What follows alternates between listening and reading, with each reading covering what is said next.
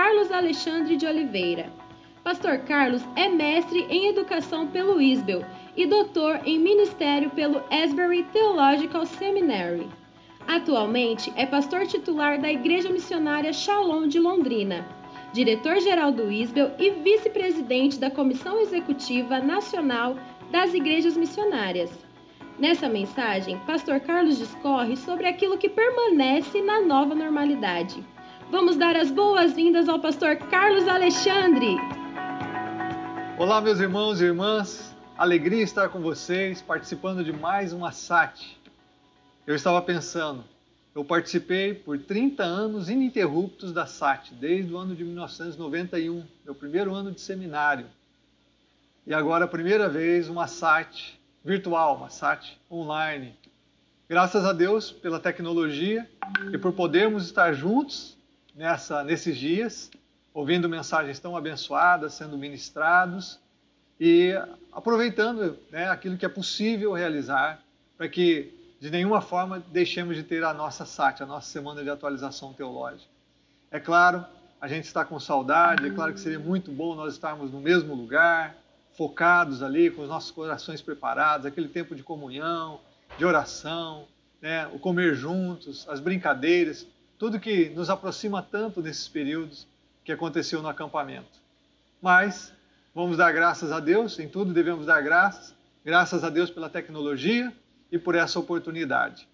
Bom, você tem visto, você tem ouvido que esse tem sido um tempo de mudanças profundas o mundo que a gente conhecia não existe mais. Eu não vou falar dessas mudanças, ah, não é o meu propósito nesse, nesse momento. Já ouvimos sobre a questão das mudanças, temos conhecido sobre isso nesses dias. Aliás, né, nós temos tido muitos recursos na internet, muitas lives, muitos pastores falando, muita literatura também, muitos artigos, bons artigos, falando das mudanças nesse tempo. É claro, as mudanças já vinham acontecendo. É, com o advento da internet, as mudanças têm sido muito rápidas, mas a gente sabe que a pandemia ela funciona como um acelerador de mudanças, o acelerador desse processo de mudanças. Então, aquilo que já vinha acontecendo agora se tornou ainda mais abrupto, mais rápida essa, essa mudança em vários aspectos. É por isso que eu penso que nós, pastores, obreiros, líderes na igreja, nós precisamos agora aproveitar essa esse tempo de profundas mudanças, de rápidas mudanças, para também avaliarmos aquilo que é essencial. Ou seja, um período de pandemia, como nós estamos vivendo, de crise, de profundas e rápidas mudanças, é um tempo que exige a nossa avaliação profunda, sincera, diante de Deus, daquilo que é essencial. Porque na crise a gente deve ficar com aquilo que é o mínimo necessário a gente tem que aliviar a carga, é onde a gente entende mais do que nunca que menos é mais. E nós precisamos então pensar na essência. Eu, eu, eu digo assim na essência em, dois, duas direções. Primeiro, a essência do ministério, a essência do ministério da igreja, a essência da missão da igreja. Qual é a essência da missão da igreja? Porque, como igreja, nós fazemos muitas coisas, às vezes, coisas até que não estão relacionadas com a missão da igreja. Para pensarmos a missão da igreja, nós temos textos como o Evangelho de Mateus 28, né, o final do capítulo, a grande comissão, temos Efésios capítulo 4, temos Atos capítulo 2, final do capítulo 2 do livro de Atos, entre outros textos, onde nós podemos orar, nos debruçar e ressignificar a missão da igreja, que não muda, a essência da, da, da igreja não muda, a sua missão não muda, mas nós precisamos novamente aproveitar esse tempo para mergulhar nessa essência, para definir claramente para nós, não porque ela não esteja definida na palavra, mas para definir novamente para nós mesmos. Porque com tantas mudanças nós podemos ser tentados a ir para a direita, para a esquerda, para outros lados, a, a sucumbirmos diante das bruscas mudanças que estamos vivendo e perdemos a oportunidade de firmarmos os nossos pés naquilo que permanece o mesmo. Ou seja, as práticas da igreja, os métodos, eles modificam, eles mudam, mas não a essência da nossa missão como igreja.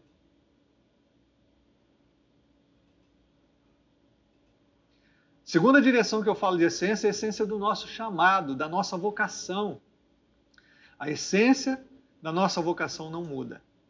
Eu acho que, como pastores, líderes de igrejas, vocês ah, sabem, todos nós vivemos um grande desafio de estabelecer prioridades na nossa agenda. Nós não vamos conseguir fazer todas as coisas, ninguém consegue.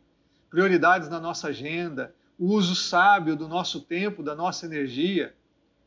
Esse é um tempo que nós temos que voltar à essência do nosso chamado da vocação. Porque, como igreja, nós fazemos muitas coisas que podem não estar relacionadas com a essência da nossa missão. E, como pastores, nós também podemos estar envolvidos em várias atividades que não estão relacionadas à essência do nosso chamado, da nossa vocação. O que é que realmente Deus espera de nós? Por isso, o tema da minha mensagem é o que permanece nessa igreja do novo futuro. O que permanece? O que permanece na igreja do novo futuro é a essência. A essência da missão da igreja e a essência do nosso chamado, da vocação pastoral. Eu quero me ater a essa segunda essência do nosso chamado, da nossa vocação pastoral. E quando eu estava pensando nesses dias, no grande desafio que eu tinha de trazer uma palavra aos irmãos e irmãs aqui, nessa ocasião da SAT, Deus colocou no meu coração o texto de, da primeira carta de Pedro, no capítulo 5, é um texto conhecido de todos nós, mas eu gostaria que você ligasse seu smartphone aí, ou abrisse sua Bíblia no computador, ou mesmo a sua Bíblia de papel, e que você pudesse ler comigo esse texto.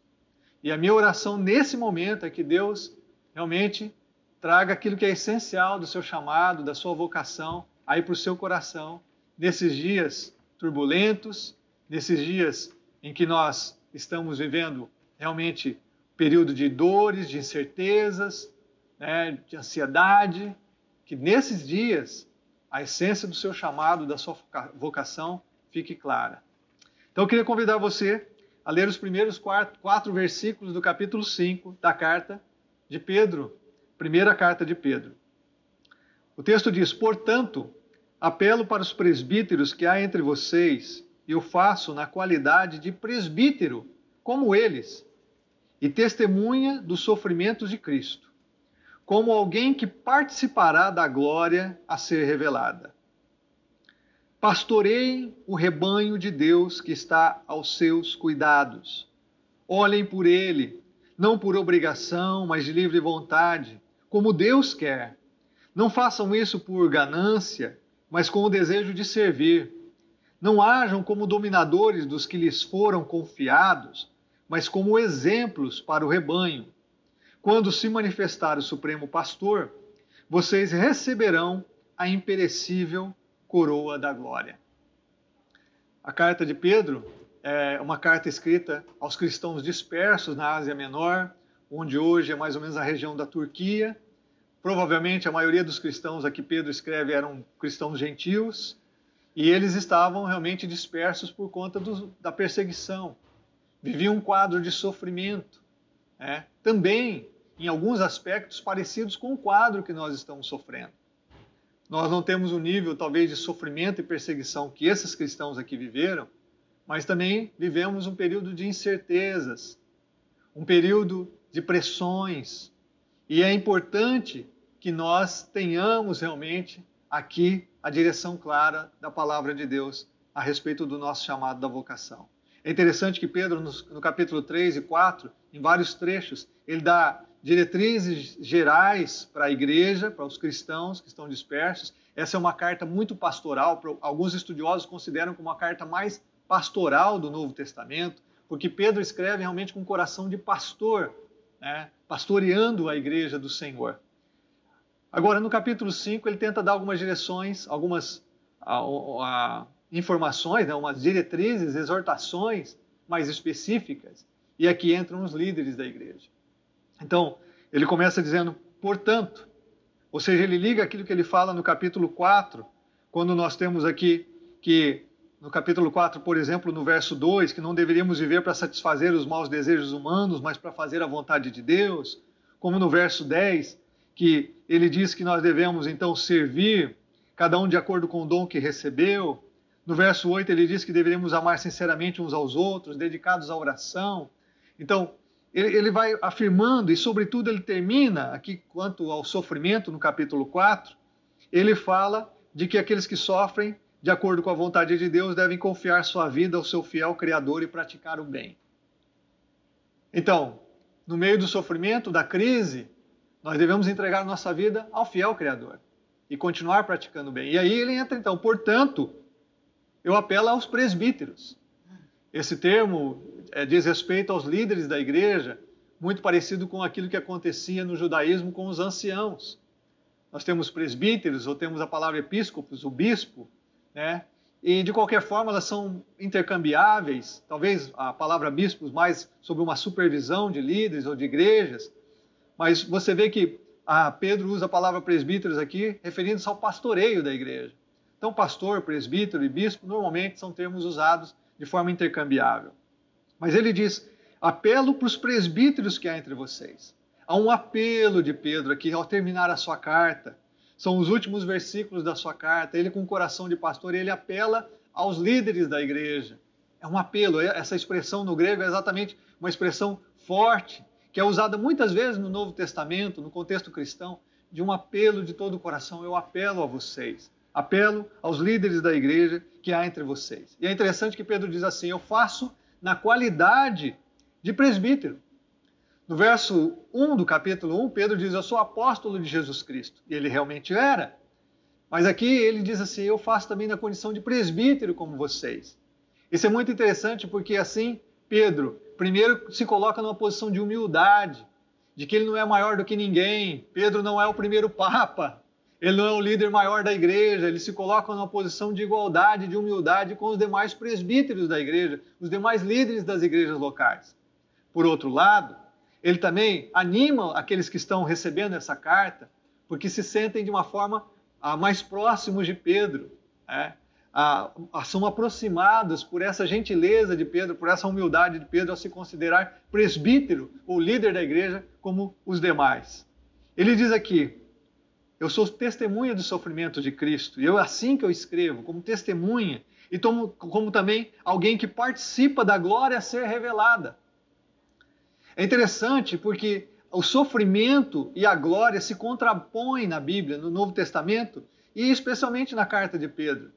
O sofrimento e a glória. Ele diz: eu, eu, participei dos sofrimentos. Ele realmente participou. Eu e você sabemos, conhecemos através da narrativa do Evangelho, como Pedro foi testemunho ocular, ele conviveu com Jesus, ele, ele realmente viu o sofrimento de Cristo ao longo do seu ministério, especialmente a paixão de Cristo. Ele diz assim: Mas eu também sou aquele, como alguém eu escrevo, como alguém que participará da glória a ser revelada.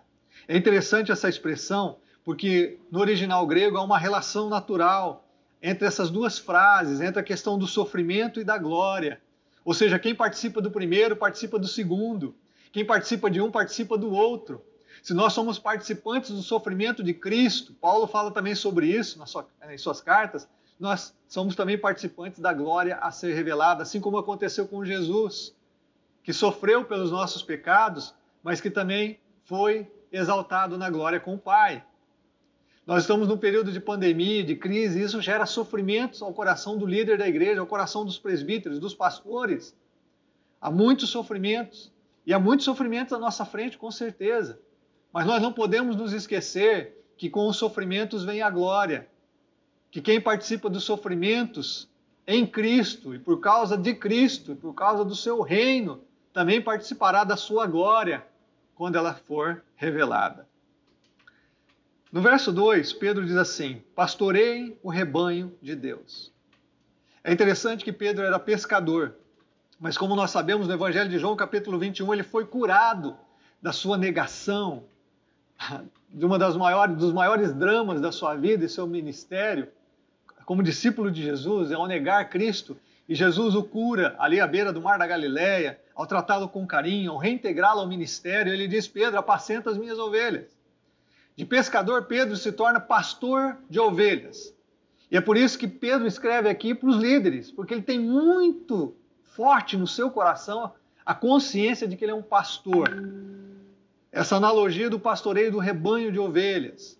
Nós sabemos muitas informações, não vivemos numa cultura pastoril, mas nós sabemos muitas informações como essa analogia do pastor de ovelhas se aplica ao pastor da igreja. A questão do cuidado, a questão da proteção, a questão ah, do alimento. É claro que Pedro se refere aqui, se refere aqui pastoreio o rebanho de Deus. É, a questão do cuidado pastoral, do zelo pelas ovelhas, também da dieta equilibrada, da doutrina, do alimento da palavra da verdade, de proteger das falsas doutrinas, das heresias, dos lobos que muitas vezes invadem né, o aprisco da igreja. Então, esse é o nosso papel como líderes. Pedro diz aqui: pastoreiem o rebanho, pastoreiem o rebanho.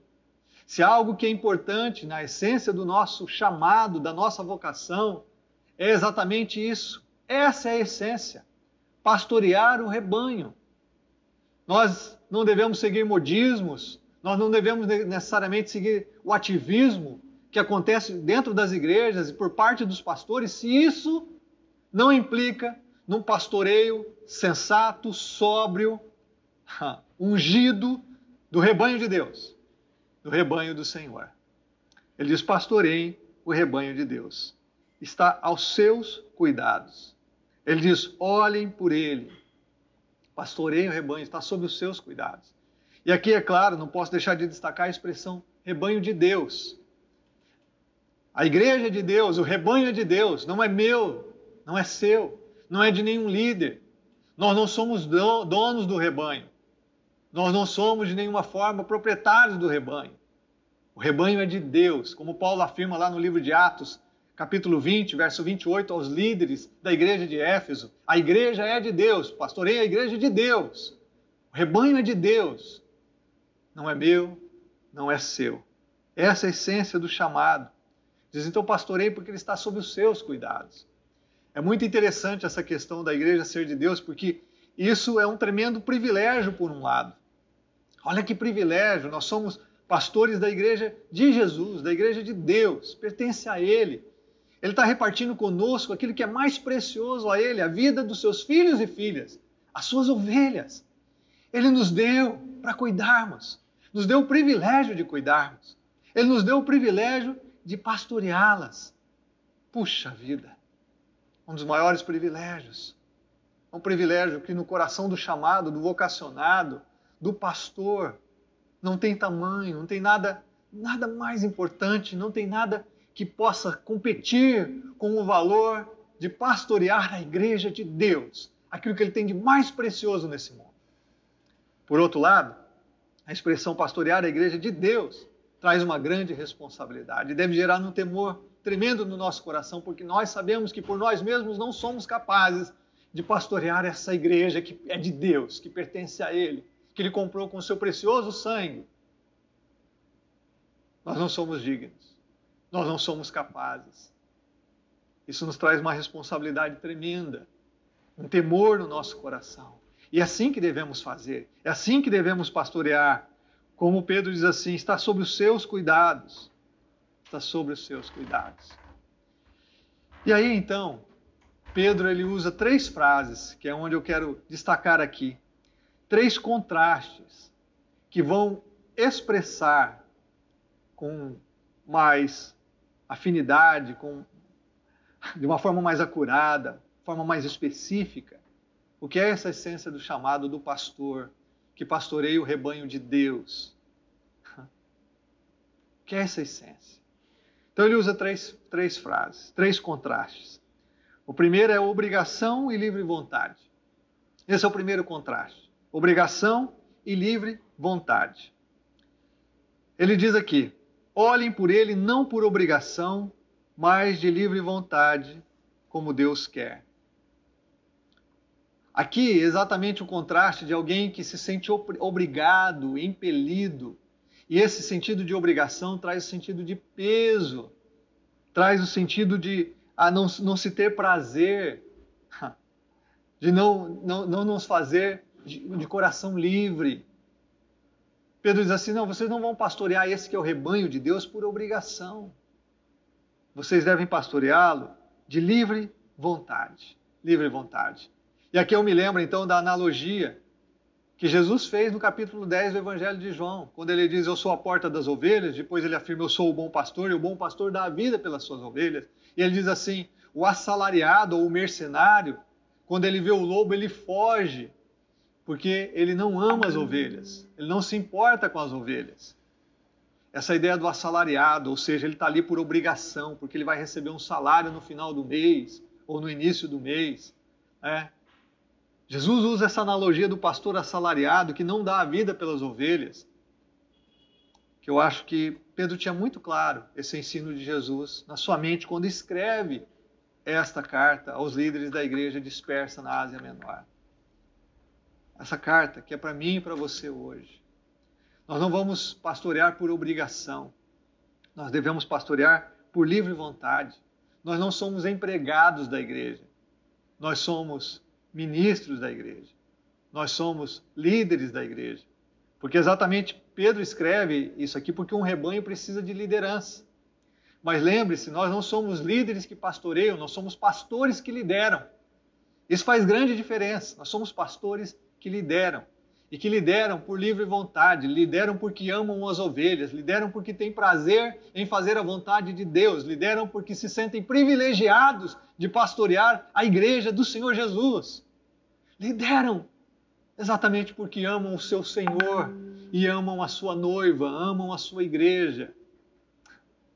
Por mais trabalhoso que seja pastoreá-la, por mais que implique em dificuldades, por mais que tenhamos sofrimento como pastores, como líderes da igreja, nós vamos fazer isso de livre vontade, com coração livre, com coração leve, com coração solto, porque somos motivados por nosso amor a Deus e por nosso amor ao nosso próximo, a igreja do Senhor Jesus.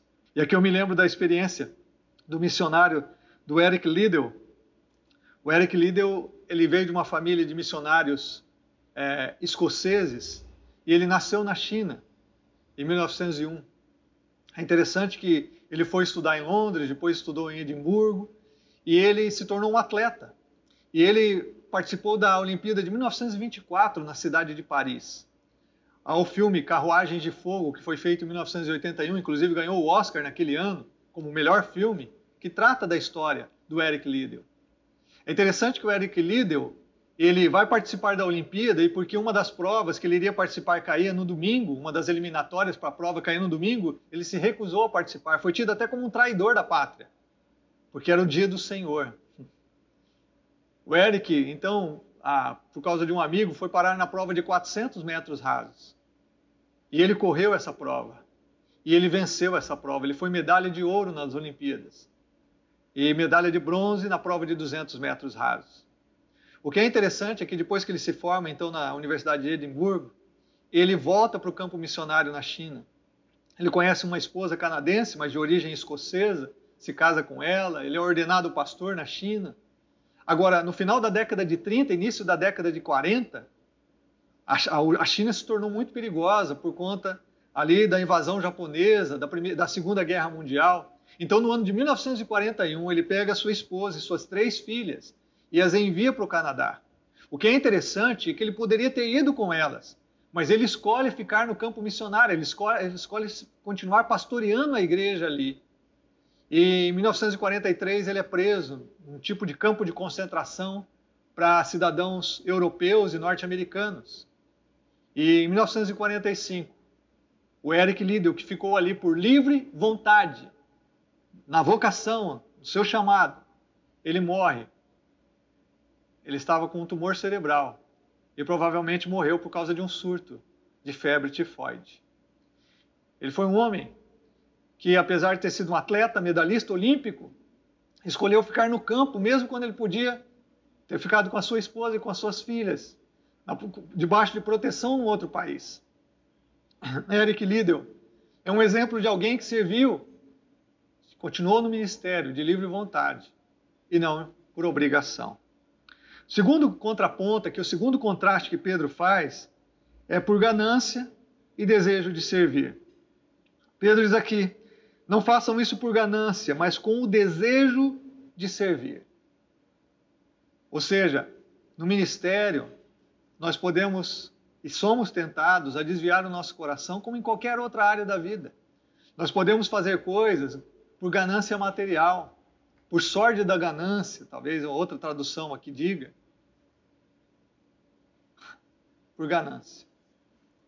ou nós podemos querer ganhar e comer a gordura das ovelhas, ou nós podemos agir de forma ilícita e desonesta na administração dos recursos da igreja.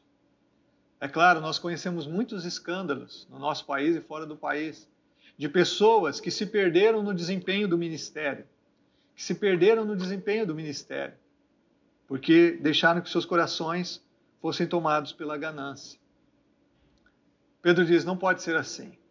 A essência da nossa vocação não permite ganância, não permite isso. A essência da nossa vocação significa que nós servimos com o desejo profundo do coração. Porque a nossa vocação é de serviço. Tem certeza que Pedro tinha no coração aquilo que Jesus diz no Evangelho de Marcos, que Jesus afirma que ele não veio para ser servido, mas para servir e dar a sua vida ao resgate de muitos. Em que Jesus ele afirmou que os governadores deste mundo é que dominam sobre, sobre as pessoas, mas que não deve ser assim entre nós, entre os seus discípulos, mas aquele que quer ser o primeiro seja aquele que sirva. Pedro sabia o que seu mestre queria, o que seu mestre estabelecera, não só com suas palavras, mas com seu próprio exemplo. Assim também eu e você, nós sabemos disso.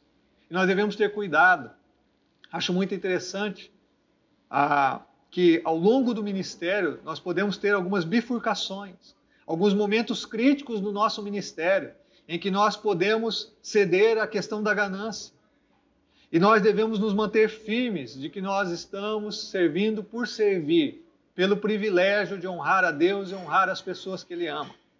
E devemos cuidar do nosso coração, porque nenhum de nós está isento a se tornar ganancioso. Eu acho interessante que o pastor Rick Warren ele sempre pedia à igreja, pede aos irmãos para orarem por ele. E um dos pedidos do Rick Warren é: orem por minha generosidade. Nós sabemos a frase de Pedro lá para o coxo na Porta Formosa, no livro de Atos: Eu não tenho prata nem ouro, mas o que tenho, isso eu te dou. Levanta e anda. E nós sabemos daquele episódio em que um bispo conversa com o Papa e conversando. Alguns falam que foi São Francisco de Assis que teve essa visita com o Papa, ou esse diálogo. Mas seja quem for, é interessante a ilustração, porque o Papa diz assim: agora nós não podemos mais dizer como Pedro e João a respeito da igreja que não temos prata nem ouro. E aí o interlocutor disse assim: Mas também a igreja não pode dizer para o coxo: levanta e anda. Porque a igreja estava rica de bens materiais, mas sem o poder de Deus. Pedro diz aqui: não por ganância, mas por desejo de servir. Como já mencionei no capítulo 4, verso 10, Pedro diz assim: Cada um exerce o dom que recebeu para servir os outros, administrando fielmente a graça de Deus em suas múltiplas formas. Nós recebemos o dom e vamos servir, servir, administrando fielmente a graça que recebemos de Deus. É por graça, de graça recebemos, de graça damos, porque temos o desejo de servir. Eu acho interessante uma história também de um missionário, Bill Borden. Na verdade, alguém que tinha um profundo chamado missionário. Bill Borden era de uma rica família, se converteu no final do século XIX na igreja do Moody em Chicago. A sua mãe se converteu e começou a levá-lo ainda criança. E ele desenvolve uma fé com uma, um anseio, uma sede, uma fome por Deus. Ele era de uma família muito rica, seu pai não havia se convertido, era uma família com uma companhia muito próspera. E é interessante então que ele abandona todos os negócios da família, toda a riqueza, para se tornar missionário para os islâmicos no norte da China. Ele decide isso, ele recebe uma vocação de Deus. E ele vai rumo a essa vocação. Só que no treinamento, durante o período de treinamento missionário no Egito, ele é cometido de meningite e ele morre. Morre com 25 anos. Agora é interessante que depois que ele morreu, alguém pegou sua Bíblia e entregou aos seus pais. E na sua Bíblia, em momentos ali daquele processo da sua vocação, ele tinha três palavras ou três frases que ficaram muito claras. É interessante porque ele, eles pegam a sua agenda, é, a sua Bíblia, e exatamente datada ali num período onde ele teve que abrir mão da sua fortuna, ele escreveu assim a palavra sem reservas. Sem reservas. Nenhuma reserva. Abriu mão da fortuna, nenhuma reserva.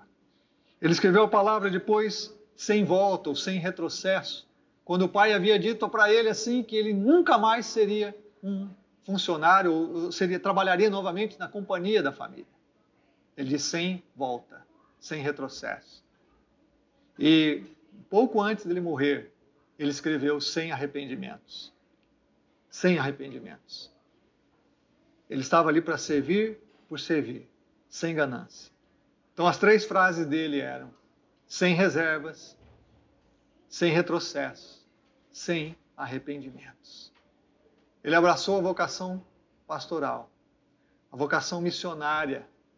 Com 25 anos, partiu muito cedo, mas ele estava plenamente consciente de que o coração dele estava livre de completa ganância por qualquer questão material. Ele havia aberto mão disso. Ele estava simplesmente sendo movido pelo desejo de servir.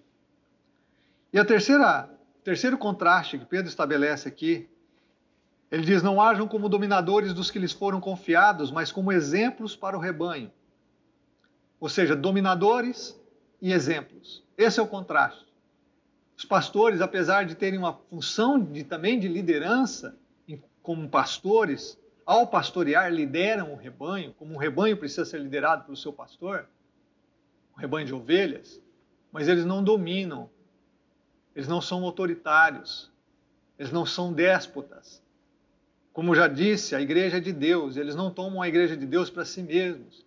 Pedro diz: vocês não vão exercer o ministério como dominadores, mas vocês vão exercer o ministério como exemplos, como modelos.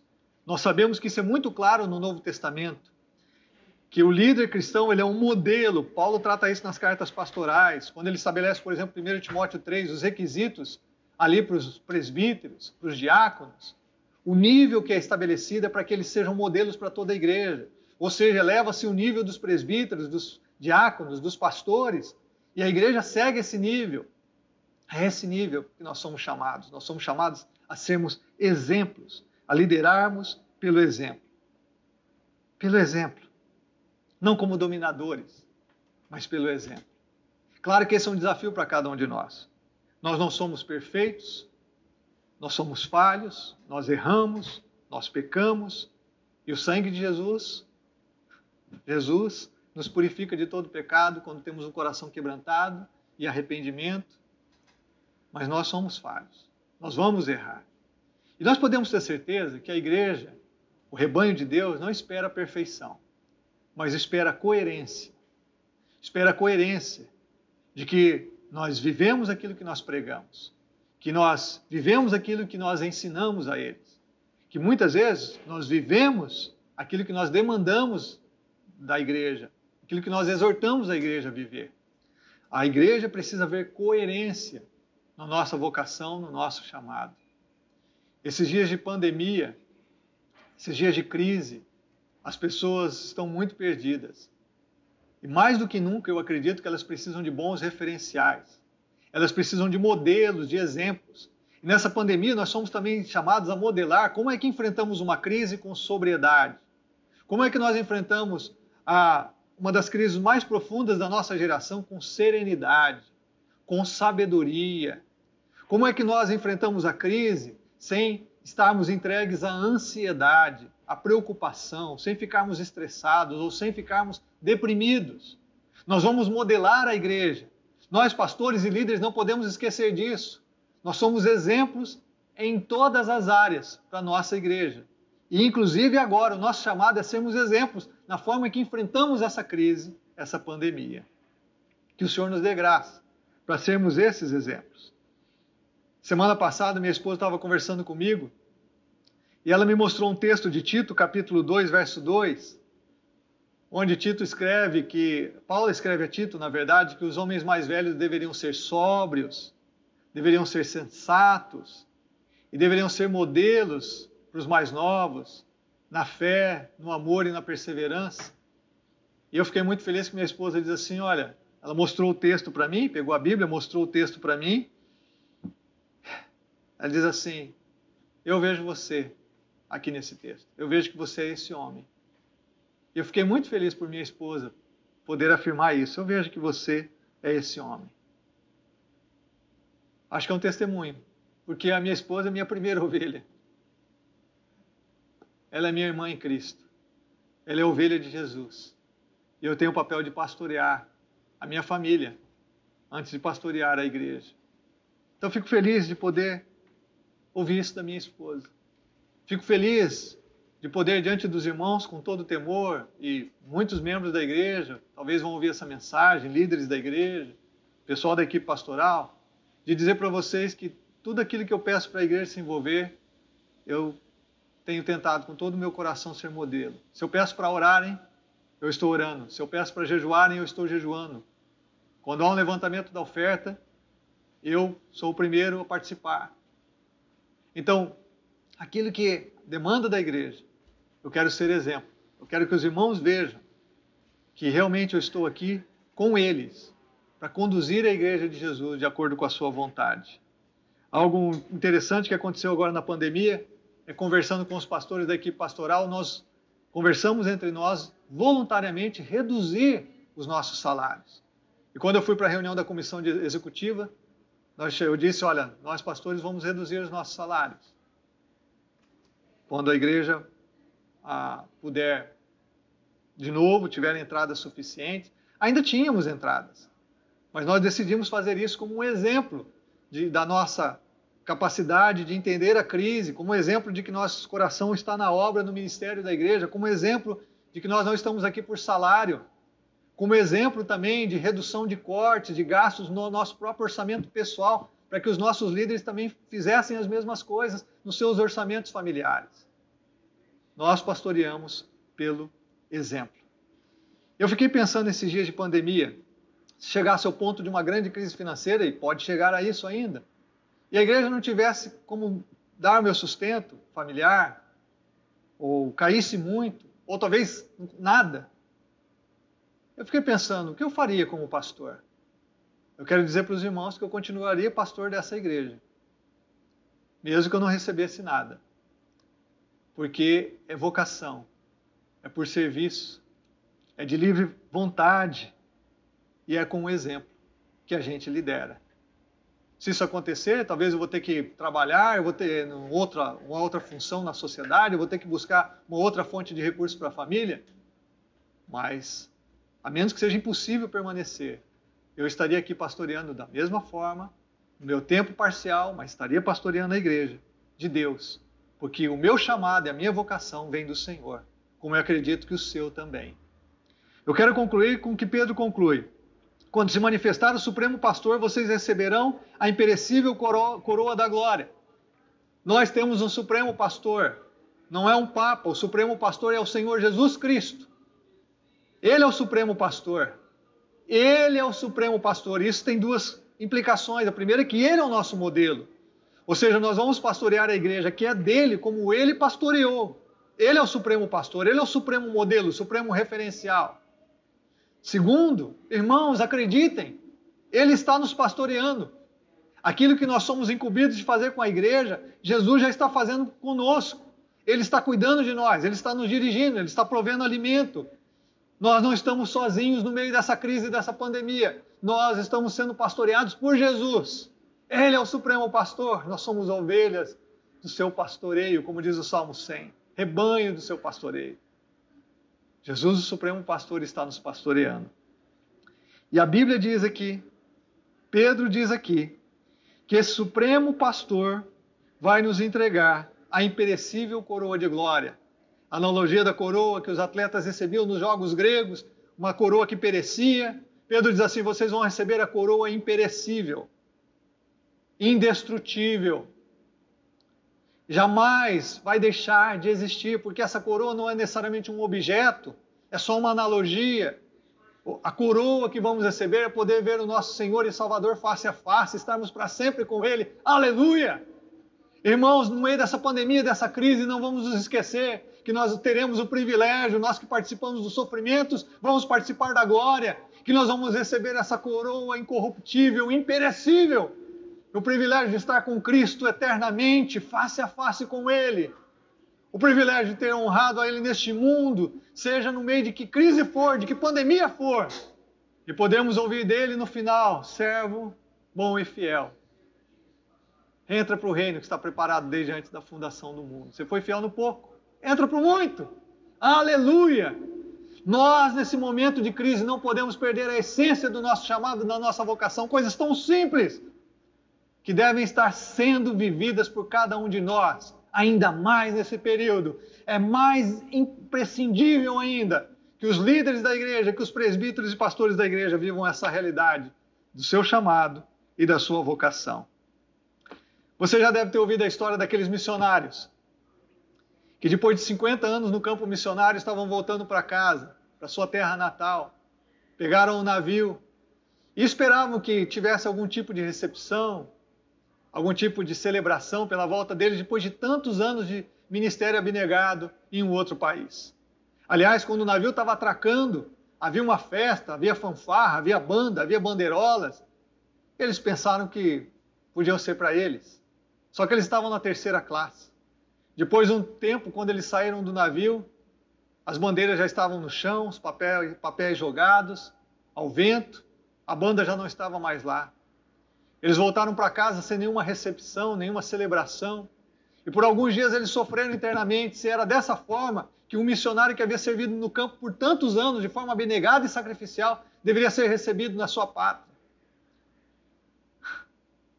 Diz que o marido ficou muito, muito, muito sensível com essa situação questionando tudo, questionando Deus, questionando a igreja. E um dia ele diz para sua, sua esposa: Olha, fala com Deus aí, porque eu não entendo se é assim que nós deveríamos ser tratados. Eu vou caminhar.